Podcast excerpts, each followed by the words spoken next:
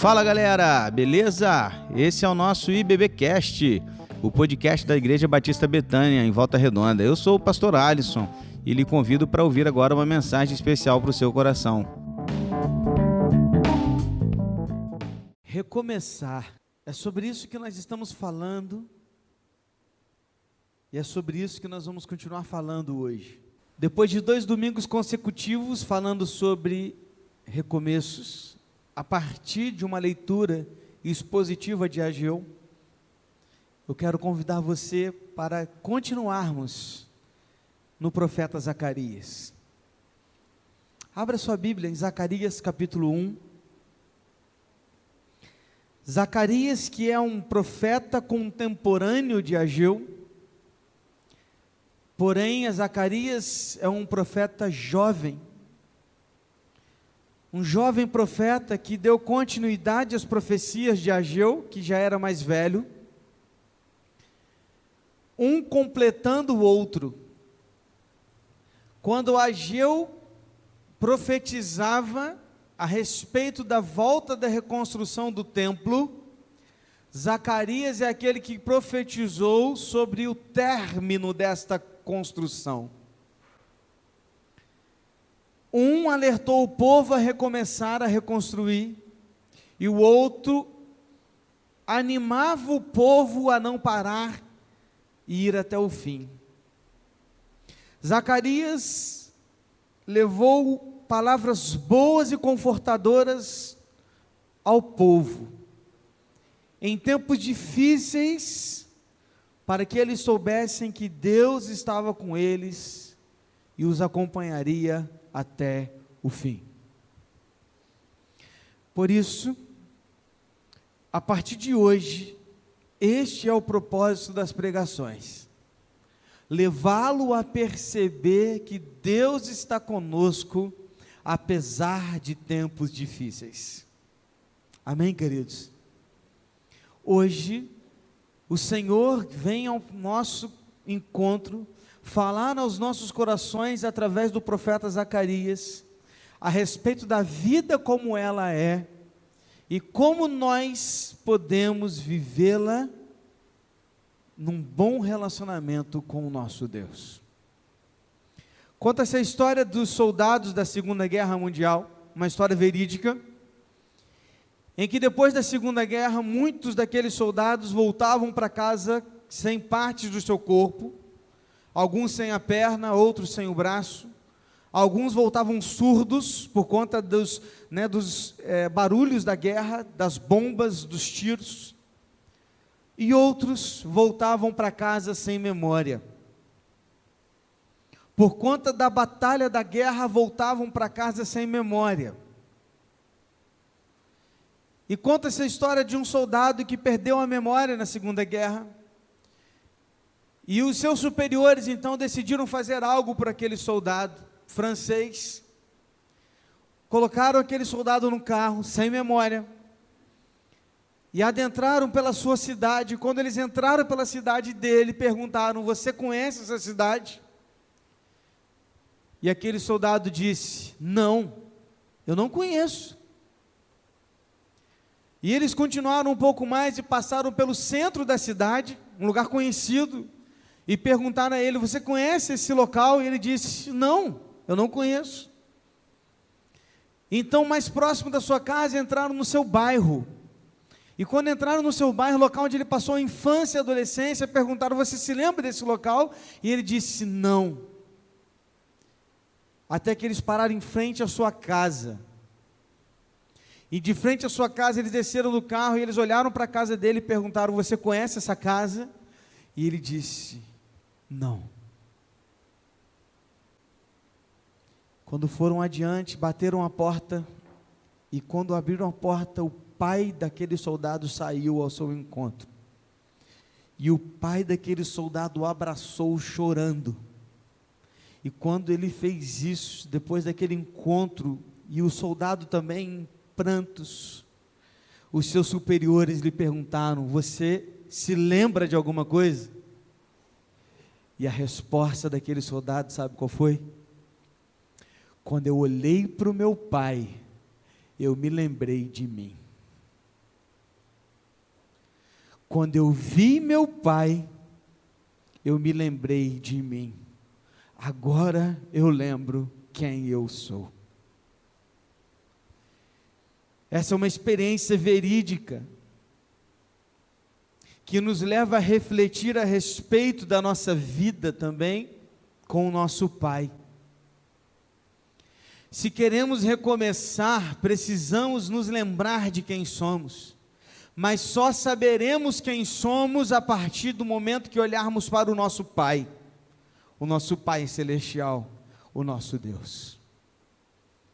A partir de hoje, eu quero levá-lo a uma jornada de autoconhecimento, a partir do conhecimento de quem é o nosso Pai daquilo que ele fez e faz por nós, e a partir disso, levá-lo a um recomeço verdadeiro.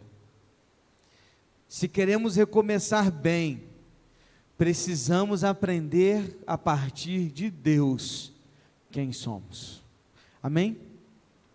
Para tanto, nós vamos ler hoje o capítulo 1 de Zacarias. Se você já, já achou, acompanhe comigo a leitura desse texto. Eu vou ler esse capítulo em três blocos. E hoje nós faremos como que um estudo dirigido, porque nós faremos mais um estudo que uma pregação a partir dessas lições de hoje. E o primeiro capítulo vai nos ensinar algumas coisas interessantes a partir de duas visões que Zacarias teve. E eu quero convidar você então para essa leitura. primeiro bloco de versículos vai dos versículos de 1 a 6.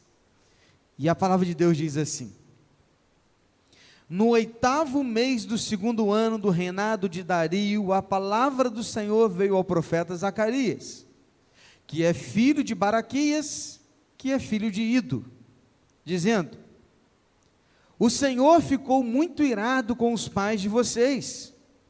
Portanto, diga-lhes: Assim diz o Senhor dos exércitos: Voltem para mim, diz o Senhor dos exércitos e eu voltarei para vocês, diz o Senhor dos Exércitos. Não sejam como seus pais.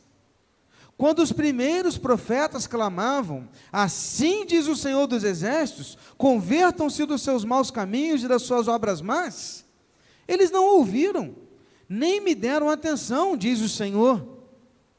Os pais de vocês, onde estão? E os profetas, será que ainda estão vivos? E não é fato que as minhas palavras e os meus estatutos que eu prescrevi aos profetas, meus servos, alcançaram os pais de vocês? Sim, estes se arrependeram e disseram: Como o Senhor dos Exércitos tinha intenção de nos tratar, segundo os nossos caminhos e segundo as nossas obras, assim ele nos tratou. Primeira lição que eu aprendo nesse bloco de versículos é que se queremos recomeçar bem e ao olhar para o nosso Pai, eu preciso entender que eu preciso me voltar para Deus arrependido e não repetir os erros do passado. Vamos recapitular onde a gente está na história? Vamos lá? Eu sei que a gente se, se perde um pouco nisso, não quero te lembrar rapidinho em que momento da história a gente está falando. Povo de Judá, reino do sul, não reino do norte, mas reino do sul, povo de Judá, que caminhou por muitos anos, fazendo o que era bom e fazendo o que era mal, fazendo o que era bom e fazendo o que era mal, aos olhos de Deus. Por repetidas vezes eles desobedeciam ao Senhor e entravam em situações das quais Deus não se agradava. Até que chegou um tempo em que Deus levantou um império chamado Babilônia. E essa Babilônia conquistou Judá, levou cativo alguns, matou outros e destruiu a cidade destruiu as casas, destruiu o templo de Jerusalém e destruiu os muros de Jerusalém. Uma cidade naquele tempo sem muros era uma cidade que era fácil de ser conquistada, então eles derrubaram os muros daquela cidade. Por 70 anos, o povo de Judá ficou escravo da Babilônia. Está comigo? 70 anos depois, um homem chamado Ciro, do Império Medo-Persa, conquista a Babilônia. E quando conquista a Babilônia, esse homem chama os judeus e diz: Vocês podem voltar para casa. Voltem para Jerusalém. Liderados por três grandes caravanas, Zorobabel, Esdras e Neemias, esse povo voltou para Jerusalém. E quando eles voltam para Jerusalém, eles encontram como a sua cidade? Destruída, no chão, em ruínas. Começam a reconstruir o templo, mas param. Por quê? Porque a prioridade agora eram suas casas. E eles começam a reconstruir as suas casas. Aí vem Ageu, que foram as duas mensagens anteriores. Se você perdeu, corre lá depois no canal do YouTube, nos podcasts, que você pode ouvir. E Ageu, então, vai exortar o povo a recomeçar, porque estamos falando de recomeço, a construção do templo, porque era prioridade. A prioridade era o templo de Deus, não as casas. E eles então recomeçam a construir as casas, o templo, perdão, de Jerusalém. E aí vem Zacarias. Depois de Ageu já ter profetizado, entra Zacarias nesse tempo e profetiza. E aí eu disse para você que Zacarias era um profeta jovem, certo? E eu comecei a me lembrar dos primeiros sermões que quando eu comecei para o seminário, eu começava a pregar. Eu tremo até hoje para vir pregar pelo temor à palavra de Deus e a essa pregação que deve ser fidedigna. E eu confesso para você que às vezes eu venho aqui tremendo porque eu não posso errar com vocês. Mas quando eu comecei lá atrás, há oito, nove anos, como pastor, mas há, rapaz, eu estou ficando velho, gente. Eu comecei com 22 no seminário, eu tenho 35, são 13 anos. Há 13 anos, quando eu comecei a pregar, eu tremia não apenas pelo temor à palavra, mas por também estar com medo de estar aqui na frente, com vergonha. E eu comecei a me lembrar dos meus primeiros sermões, eu pensei, caramba, olha Zacarias. Olha o primeiro sermão de Zacarias. Primeiro sermão dele, junto o povo e fala, ó, os pais de vocês fizeram tudo errado. Olhe para os pais de vocês, que eles fizeram. Olha para o seu passado e vejam todos os erros que eles cometeram. Nós só estamos vivendo isso hoje porque os nossos pais erraram. E aí Zacarias ele começa a pregar a respeito da volta do povo a Deus, porque Deus vai dizer ao povo que voltem-se para mim, convertam-se dos seus maus caminhos. Era uma pregação de arrependimento. Zacarias chamou o povo ao arrependimento. Era uma palavra confrontadora. E ele levou o povo a pensar na seguinte questão: vocês estão tendo a oportunidade de não errar como seus pais erraram. Não repetir os erros do passado, é o que Zacarias estava ensinando. Zacarias chama o povo para essa responsabilidade. E agora essa mesma palavra vem aos nossos corações, queridos. Deus olhando para nós e nos dando um recomeço, nos dando uma nova chance, uma nova oportunidade. Depois de uma pandemia, que aliás não podemos nem dizer que é depois, ela ainda está aí. No meio de uma pandemia que fez o mundo parar.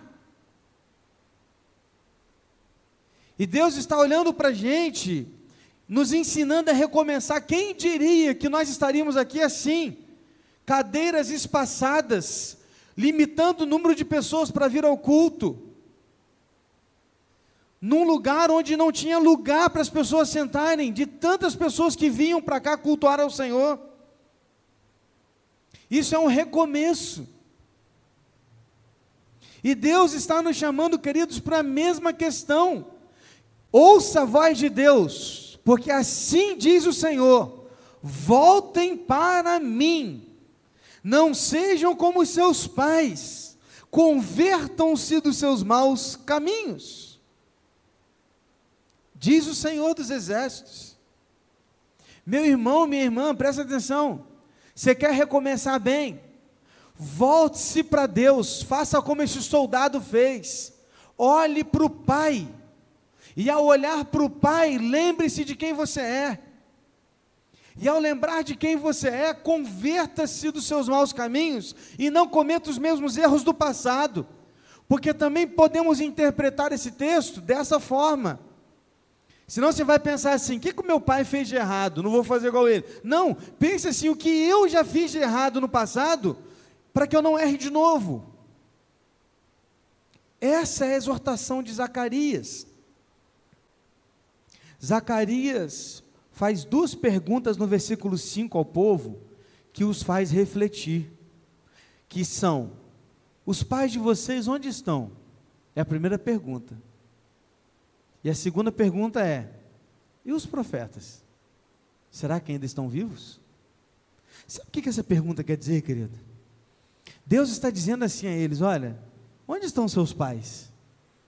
Se desse uma resposta honesta, eles diriam: nossos pais estão mortos ou estão cativos. Porque cometeram erros no passado, dos quais o Senhor os puniu e disciplinou por causa disso. E os profetas onde estão? Estão mortos, porque os nossos pais os mataram. Olha que duro isso. O que o profeta Zacarias, a partir dessa palavra, está deixando claro para o povo é: não deixe as oportunidades passarem como seus pais deixaram, arrependa-se hoje. Os seus pais tinham os profetas e eles não ouviram os profetas, eles mataram os profetas. E olha o que, que aconteceu: 70 anos de cativeiro. Agora não façam o mesmo, não cometam os mesmos erros. Voltem-se para Deus e aproveite a oportunidade. Olhe para a sua vida, meu irmão, e pense em quantas oportunidades Deus está te dando. É sério mesmo que você vai continuar cometendo os mesmos erros do passado? É tempo de se arrepender. É tempo de se voltar para o Senhor. E Ele se voltará para nós. Amém? Primeira parte dessa, desse capítulo nos ensina sobre nos voltar para Deus e não repetir os erros do passado. Vamos continuar a leitura? Os dois próximos blocos de versículos vão trazer duas visões, tá? Vamos ler a primeira visão? De 7 a 17, a Bíblia diz assim: olha. No 24 dia do 11 mês, que é o mês de Sebate, no segundo ano do reinado de Dario, a palavra do Senhor veio ao profeta Zacarias, filho de Baraquias, que é filho de Ido. Tive de noite uma visão, e eis um homem montado num cavalo vermelho. Ele estava parado entre as murtas que havia num vale profundo. Atrás dele se achavam cavalos vermelhos, baios e brancos. Então perguntei: Meu senhor, quem são estes? E o anjo que falava comigo respondeu: eu lhe mostrarei quem são eles. Então, o homem que estava entre as murtas disse: Eles são que o Senhor, eles são os que o Senhor enviou para percorrerem a terra. E eles responderam ao anjo do Senhor, que estava entre as murtas, e disseram: Nós já percorremos a terra, e eis que toda a terra está calma e tranquila. Então o anjo do Senhor disse: Ó Senhor dos exércitos, até quando não terás compaixão de Jerusalém e da cidade de Judá, contra os quais está indignado há setenta anos? E o Senhor respondeu com palavras boas, palavras consoladoras, ao anjo que falava comigo, e este me disse: Proclame, assim diz o Senhor dos exércitos tenho grande amor por Jerusalém e Sião, e com grande indignação estou irado contra as nações que vivem confiantes, porque eu estava um pouco indignado, mas elas agravaram o mal. Portanto, assim diz o Senhor: Voltei-me para Jerusalém com misericórdia, e nela será reconstruído o meu templo, diz o Senhor dos Exércitos, e o cordel será estendido sobre Jerusalém. Proclame outra vez, dizendo: Assim diz o Senhor dos Exércitos: As minhas cidades voltarão a transbordar de bens, o Senhor voltará a consolar Sião e voltará a escolher Jerusalém. Para um pouquinho, irmãos. A segunda lição que eu aprendo aqui é essa: Deus se identifica com o nosso sofrimento e é o Senhor do futuro. Aí você vai falar assim, pastor, legal, mas aonde você viu isso? Então vamos entender a visão. Primeira coisa que você precisa entender que a partir de agora o profeta vai registrar oito visões. Nós vamos estudá-las no decorrer do tempo. Essas visões, entenda, não são atos é, que aconteceram de verdade, mas são visões, certo? E Zacarias viu como que um sonho essas coisas e os anjos então conversavam com ele ali naquela situação. Então, é, não aconteceu de verdade isso, era uma visão que o profeta teve. E aí a gente precisa ler essa visão a partir da literatura hebraica naquilo que significam as coisas. Então agora a gente vai entender essa visão para chegar nessa conclusão. Como entender essa visão? Então vamos lá. Primeiro, ele viu um homem ou montado num cavalo vermelho. Este homem era como um líder de um exército de cavalos vermelhos, baios e brancos. Está comigo? É isso que diz o texto que, que significa isso, pastor? Isso aqui representa o exército angelical, exército de anjos que percorrem a terra executando os decretos de Deus. Tanto é assim que no texto a gente vê que eles vão percorrer a terra e vão voltar com uma notícia. A notícia era de que tudo estava bem, estava tudo tranquilo e as nações estavam calmas, ok? Então a gente começa a perceber aqui que, na verdade, aqueles cavalos representam os anjos do Senhor que realizam o querer do nosso Deus na terra. Está comigo? Amém? Só que não tinham apenas eles, tinha também um homem que a Bíblia chama de anjo do Senhor no meio das murtas, que eram murtas arbustos, no meio de alguns matos.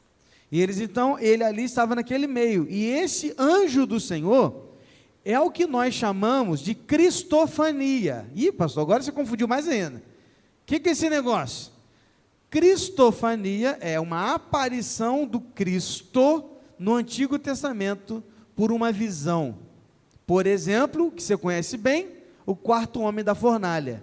Está comigo? Agora você, você se ligou. Isso é uma cristofania. O que é? É o próprio Cristo que na fornalha protegeu os amigos de Daniel e eles não foram consumidos pelo fogo uma aparição da segunda pessoa da Trindade no Antigo Testamento. Aqui é isso também, porque o anjo do Senhor aqui representa Jesus, a segunda pessoa da Trindade. Está comigo? Está comigo? E aí a gente continua a entender então a, a visão. Eles percorrem a terra e traz a visão então de que todas as nações estavam calmas e tranquilas. Olha que interessante.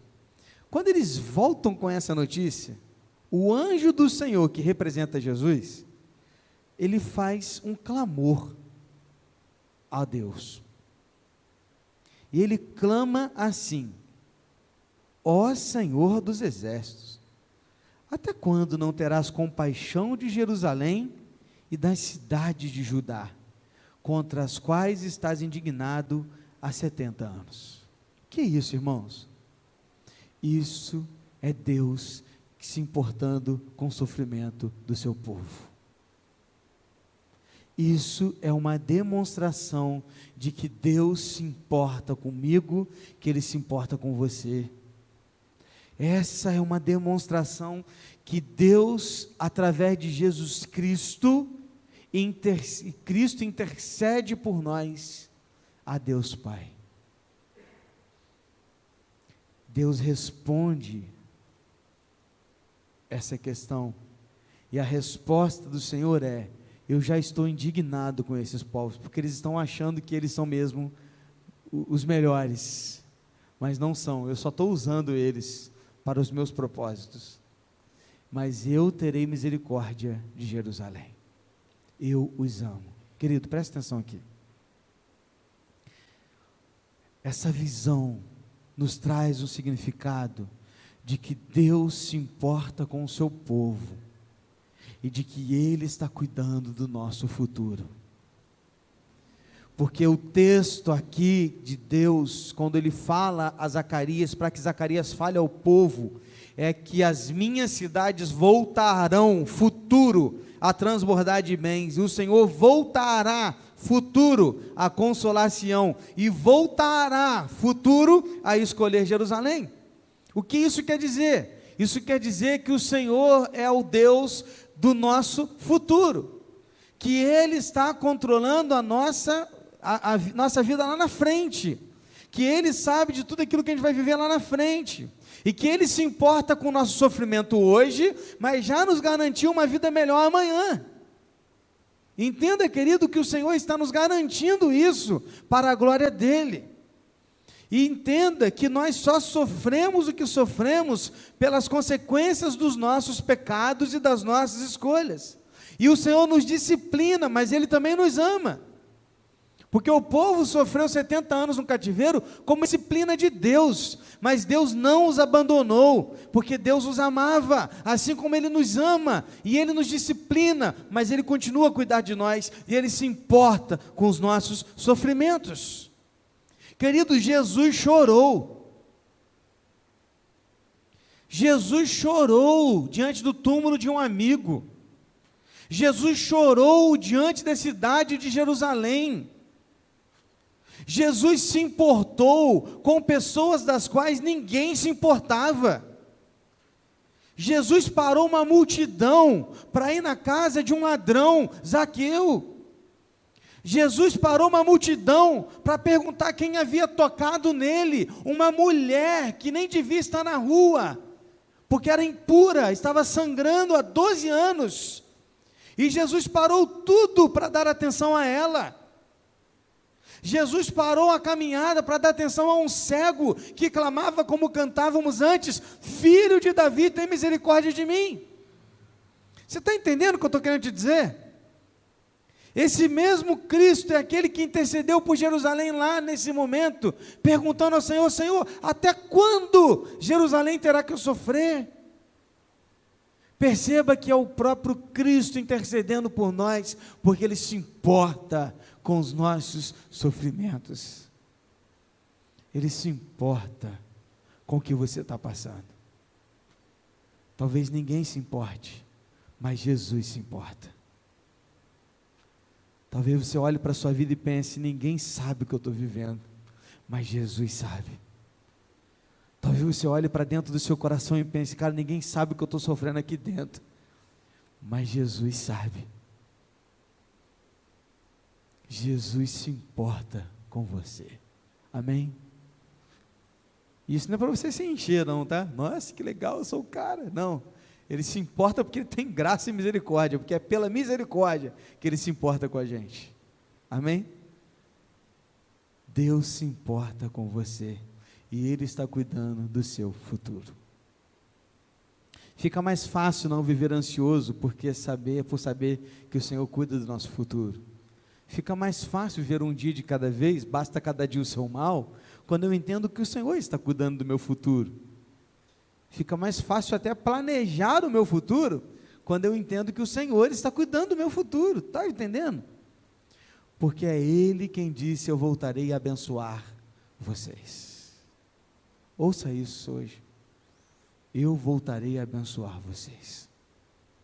Pela minha graça, pela minha misericórdia. Amém, queridos?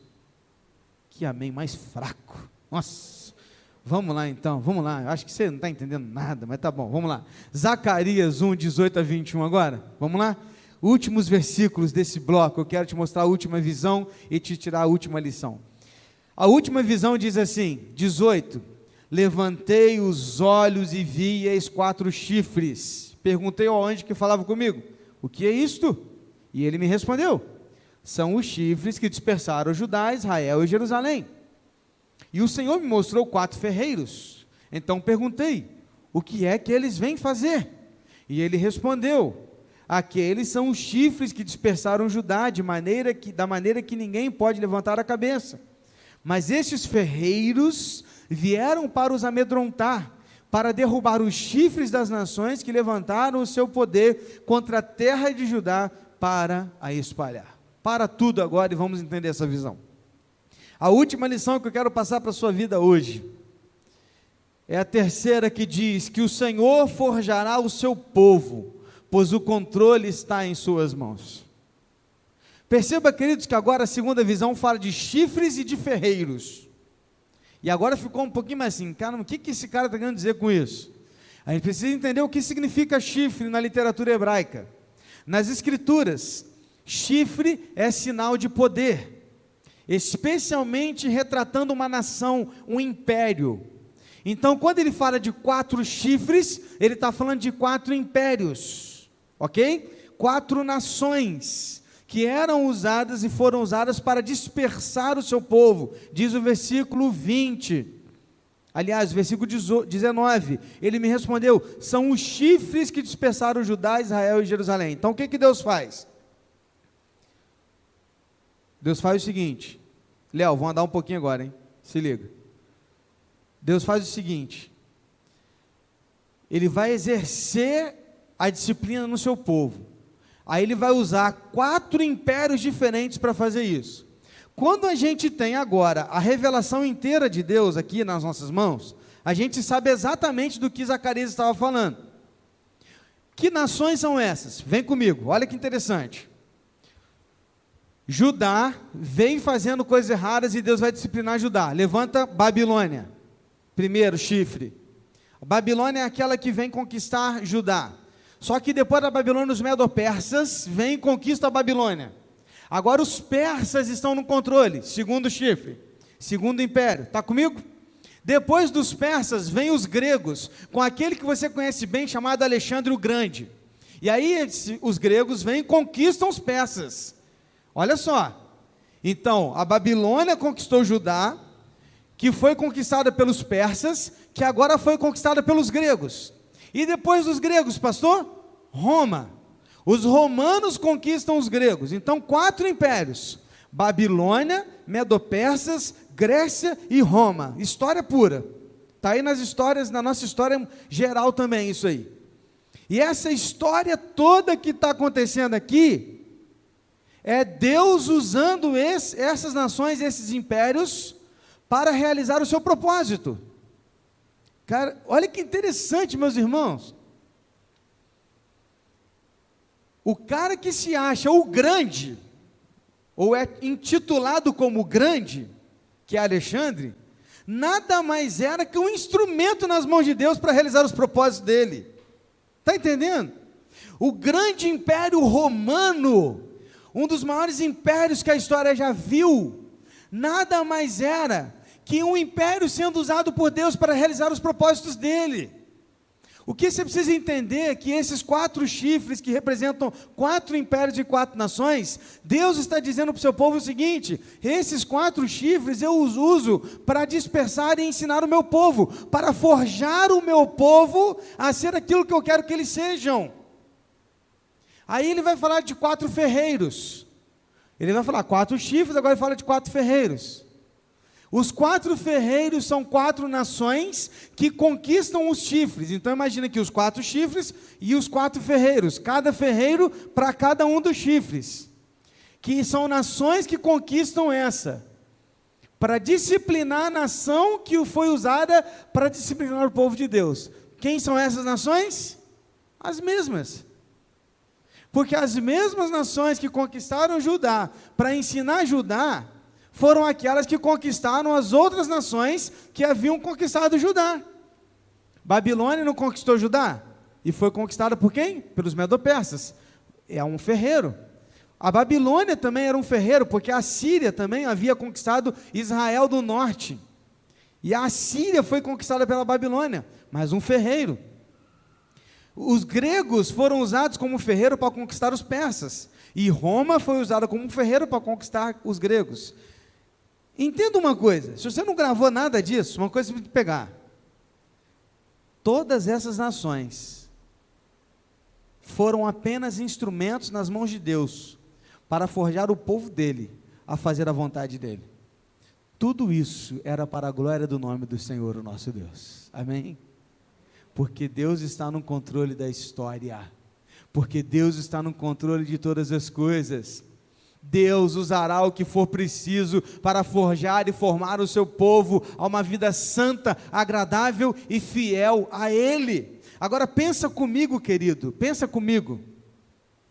Deus usou impérios grandiosos como Babilônia, persas, Alexandre o Grande, os romanos, ele usou todos esses impérios para a sua glória e para realizar o propósito dele. Tudo isso. Você acha mesmo que ele não vai usar outras coisas para formar a igreja segundo o caráter de Cristo? Vai. Por quê, queridos? Porque Deus vai forjar o seu povo, custe o que custar, pois o controle está em Suas mãos. Eu li uma frase um dia desse que dizia assim: se tal sofrimento está sendo usado por Deus para formar o caráter de Cristo na vida de alguém, Deus não vai tirar esse sofrimento dessa pessoa, porque Ele está usando isto para formar o caráter de Cristo na vida dela. Quando nós lemos que todas as coisas concorrem para o bem daqueles que amam a Deus e foram chamados segundo o seu propósito, estamos entendendo que todas essas coisas não é para nos dar alegria, prosperidade, paz, não, é para nos fazer pessoas conforme Cristo. Porque o bem para nós, que Deus está dizendo, é sermos pessoas como Cristo foi. Irmão, entenda isso. O objetivo final de todas as coisas é a glória de Deus porque a nossa história é a história de Deus, e Deus vai usar o que tiver que ser feito para te formar e te forjar uma pessoa segundo o caráter de Cristo. Amém, irmãos? Está melhorando, ainda está meio fraco ainda. O que eu estou querendo te dizer é que aquela enfermidade que você orou tanto para Deus tirar, e talvez ele não tenha tirado, é porque ele estava usando aquela enfermidade para te formar a imagem de Cristo aquele desemprego, aquela falta de dinheiro, aquela perda que você teve na sua família.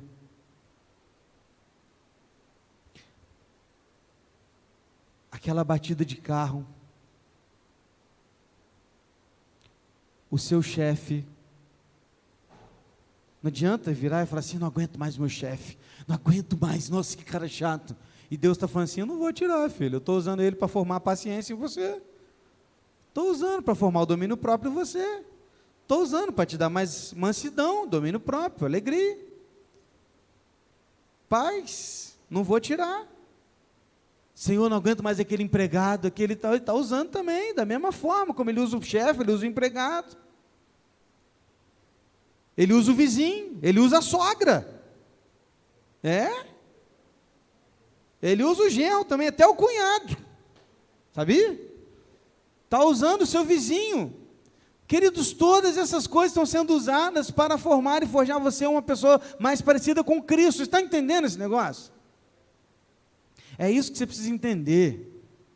Que se você quer recomeçar, você precisa entender que você tem que se render você não está no controle, é Deus quem está no controle. Ou você se rende, ou você vai continuar batendo cabeça e nunca vai alcançar a paz que Deus tanto quer te dar. Recomece da forma certa, e recomeçar da forma certa é entender que Deus está usando todas essas coisas para nos formar e nos forjar segundo o caráter de Cristo. A pandemia, o governo, a, a falta de dinheiro, a economia, tudo isso está sendo usado para nos formar e nos forjar pessoas mais parecidas com Cristo. Não perca as oportunidades, não faça como seus pais que perderam a oportunidade, não continue errando como no passado, mas pegue tudo isso agora e use isso para a glória de Deus porque é sobre isso que é a história. Somos servos do Senhor dos Exércitos. Quer recomeçar bem? Volte-se para Deus arrependido e não repita os erros do passado. Quer recomeçar bem? Saiba que Deus se identifica com o seu sofrimento e Ele é o Senhor do seu futuro. Quer recomeçar bem? O Senhor vai forjar na sua vida como Cristo, no caráter de Cristo, Ele vai usar o que for preciso, porque o controle de todas as coisas está nas Suas mãos. Tudo. Vai usar o seu marido, vai usar a sua esposa, vai usar os seus filhos, vai usar os seus pais, vai usar o seu pastor, vai usar o seu irmão vai usar o seu ministério, vai usar todas as coisas. porque tudo está no controle das suas mãos. Você pode olhar para tudo que, isso, que você está vivendo e continuar achando que você é um injustiçado, que você não merece passar por tanta coisa, que você sofre demais e que você não entende o porquê das coisas acontecem como acontecem. Ou você pode continuar achando que você está bem demais, que não falta dinheiro, que você está bem na fita, que você é feliz da vida com o que você tem e que a sua vida na terra é uma maravilha, que você não precisa de Cristo. Você pode continuar achando todas as coisas. Mas ou você começa a olhar para essas coisas como um verdadeiro servo de Deus, certo de que Deus usará todas as coisas para nos formar e nos forjar segundo o seu caráter, e que nada saiu do controle das suas mãos, ou você se volta para Deus e se arrepende, ou você experimenta uma vida cheia de erros, como no passado. Ou você vive uma nova vida em Cristo, ou você continua errando, como no passado. A questão é que você já sabe aonde os seus erros vão te levar. Agora o Senhor está te convidando a experimentar uma vida nova. Uma vida que Cristo quer que você viva. Feche os seus olhos. Feche os seus olhos e ore ao Senhor.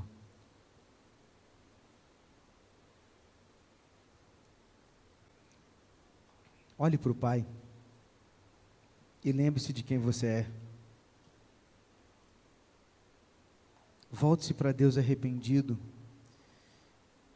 E não cometa os mesmos erros do passado.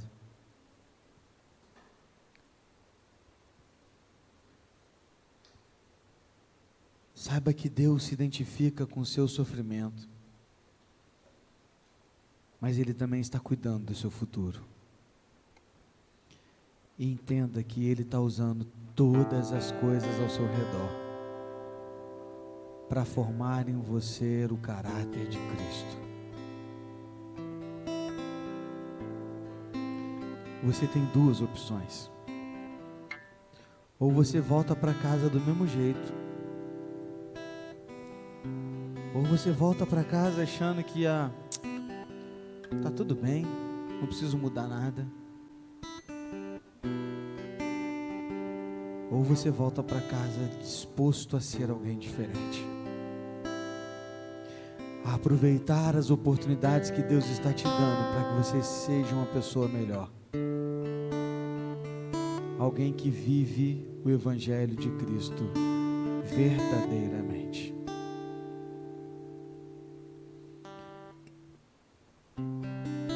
Zacarias olhou para o povo e, Deus, e deu ao povo duas oportunidades, duas chances. Dois caminhos e duas alternativas. O mesmo agora Deus está fazendo com você. Você pode optar por continuar fazendo e sendo quem você sempre foi. Ou você pode optar em ser alguém melhor ao lado de Cristo. Porque se você quer recomeçar bem, Olhe para o Pai e lembre-se de quem você é. Pai, nessa noite nos voltamos para Ti. Nos voltamos ao Senhor em oração.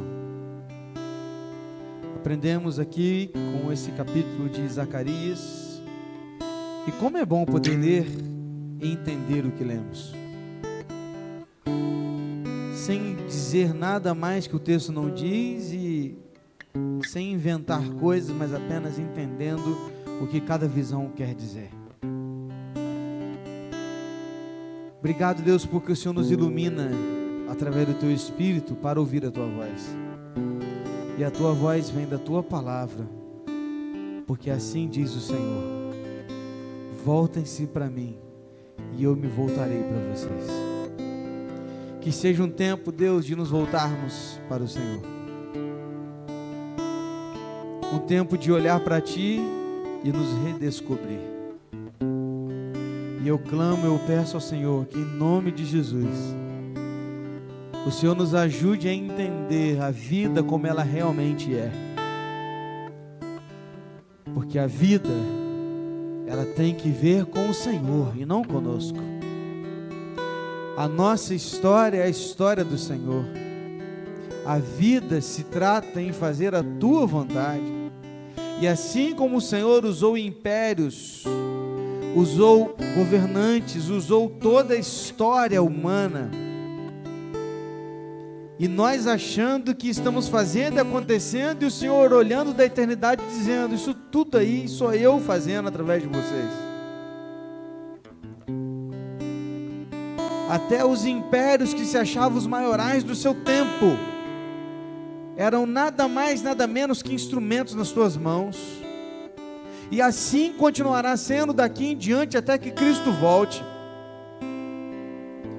Porque toda a história ela está desenhada pelo Senhor, o nosso Deus, que tem um controle nas tuas mãos e é o Senhor do futuro, do presente e do passado. Nos rendemos ao Senhor e desejamos viver uma vida que agrade a Ti, em nome de Jesus. Amém e amém.